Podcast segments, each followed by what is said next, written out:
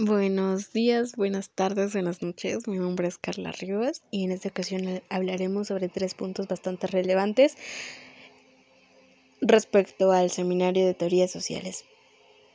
Ok, eh, estos temas que yo seleccioné se me hicieron bastante curiosos y por ende eh, me gustaría compartirlos. Mm, vamos a aclarar esto que no voy a profundizar en cada uno de esos temas porque son, son bastante amplios, pero sí dar la idea principal y a qué se refiere cada uno de estos temas. Bueno, damos inicio en el primer tema. El primer tema es pensamiento sociológico clásico. Bueno, hablaremos sobre dos puntos de pensamiento, que es el de Durkheim y el de Max Weber. Son como que la contraparte de cada uno de ellos.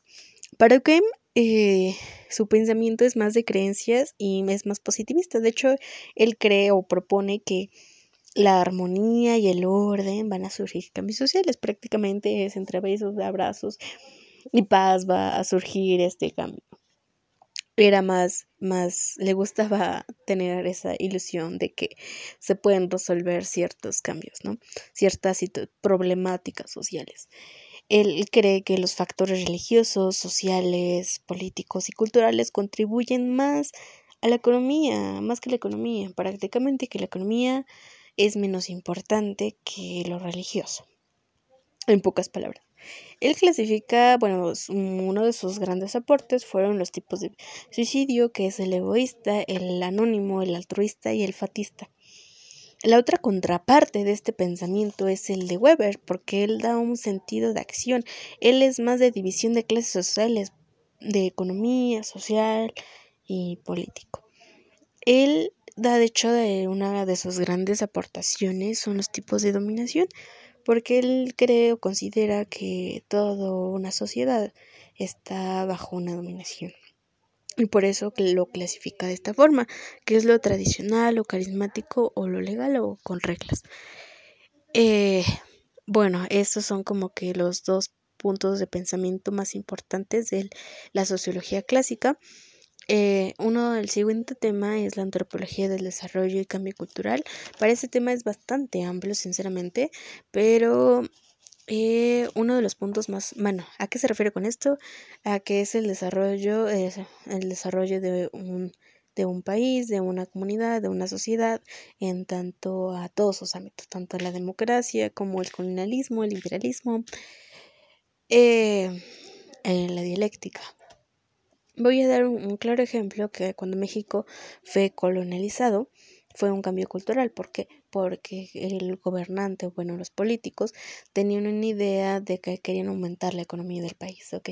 No es que no tuviéramos pobladores, porque sí había hasta México estaba muy poblado, pero lo que pasaba es que estaba mal distribuido. Entonces había zonas en las que las personas no llegaban ahí o ya no vivían ahí. Entonces lo que hizo México fue traer personas de Francia e Italia, ya que su lengua es eh, romance, igual que eh, la lengua española, bueno, el español que manejamos, y por eso fue que ellos, igual porque las condiciones de vida o eran similares a las que se estaba viviendo aquí. ¿Qué trajo esta colonización en México? Bueno, pues se entablaron en, diversos estados, ¿no? En uno de ellos fue Veracruz. ¿Qué, ¿Qué trajo esto, no? Como llegaron muchas familias grandes, amplias, en, en estas zonas, obviamente hubo un cambio y un choque cultural de creencias, de costumbres, de tradiciones, ¿no? Y a base de todo ese conjunto de revoltijero que, que se hizo, surgió algo bueno, que fue el dialecto. ¿Qué fue el dialecto? Okay. Es una nueva, todos hablaban una lengua en común que era el español o similar a. Y lo que hacía que se fue formando cierto dialecto. ¿Qué nos referimos con dialecto? La lengua que se produce en una, en una comunidades específicas dependiendo su contexto. Eh, por eso es dato curioso que en todos los estados de la República tenemos diferente dialecto. Todos hablamos una misma lengua, pero tenemos diferentes dialécticos. Ejemplo como la Ciudad de México y los de Tepito tienen un dialecto diferente, la una forma de comunicación di diferente o forma en cómo la forma en cómo hablan. Igual que no solamente tenemos esa eh, eh, idea errónea que un dialéctico, un dialecto es un, un lenguaje que náhuatl, eh, otomí, mixteco, eh, o cosas así, pero pues no, en realidad no, todos hablamos un, un dialecto diferente dependiendo de la zona geográfica en que nos encontramos y a eso se refiere como el, cambio cultural y, y, de desarrollo, porque también su desarrollo, la democracia, su estructura fue bastante amplia y bueno. Otro de los temas bastante interesantes fue violencia simbólica. ¿Por qué elegí este tema? Bueno, realmente es un tema bastante amplio y es un tema silencioso. Es un tema silencioso porque es muy poco perceptible de, lo que es una violencia simbólica, ¿no? Em, es, nos han normalizado tanto que, que es la violencia que nos volvemos ciegos a lo referente a lo que vivimos y a lo que pasamos. Y hemos normalizado ciertos comportamientos que creemos que eso está bien, porque siempre ha sido así las cosas, cuando no lo es. También es un tema bastante amplio, entonces solamente son puntos referentes de qué se refiere con eso, ¿no?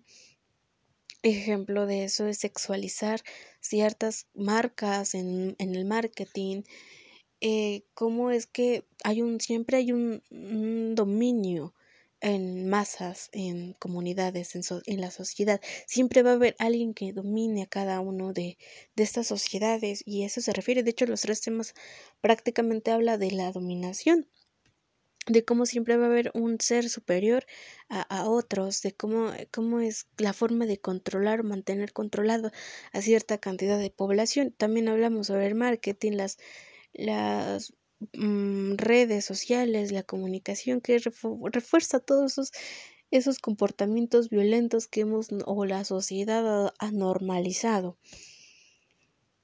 Y bueno, estos son los temas que hago mención. Fue un placer. Espero me hayan comprendido el mensaje que quería llegar o los puntos que quería dar a conocer.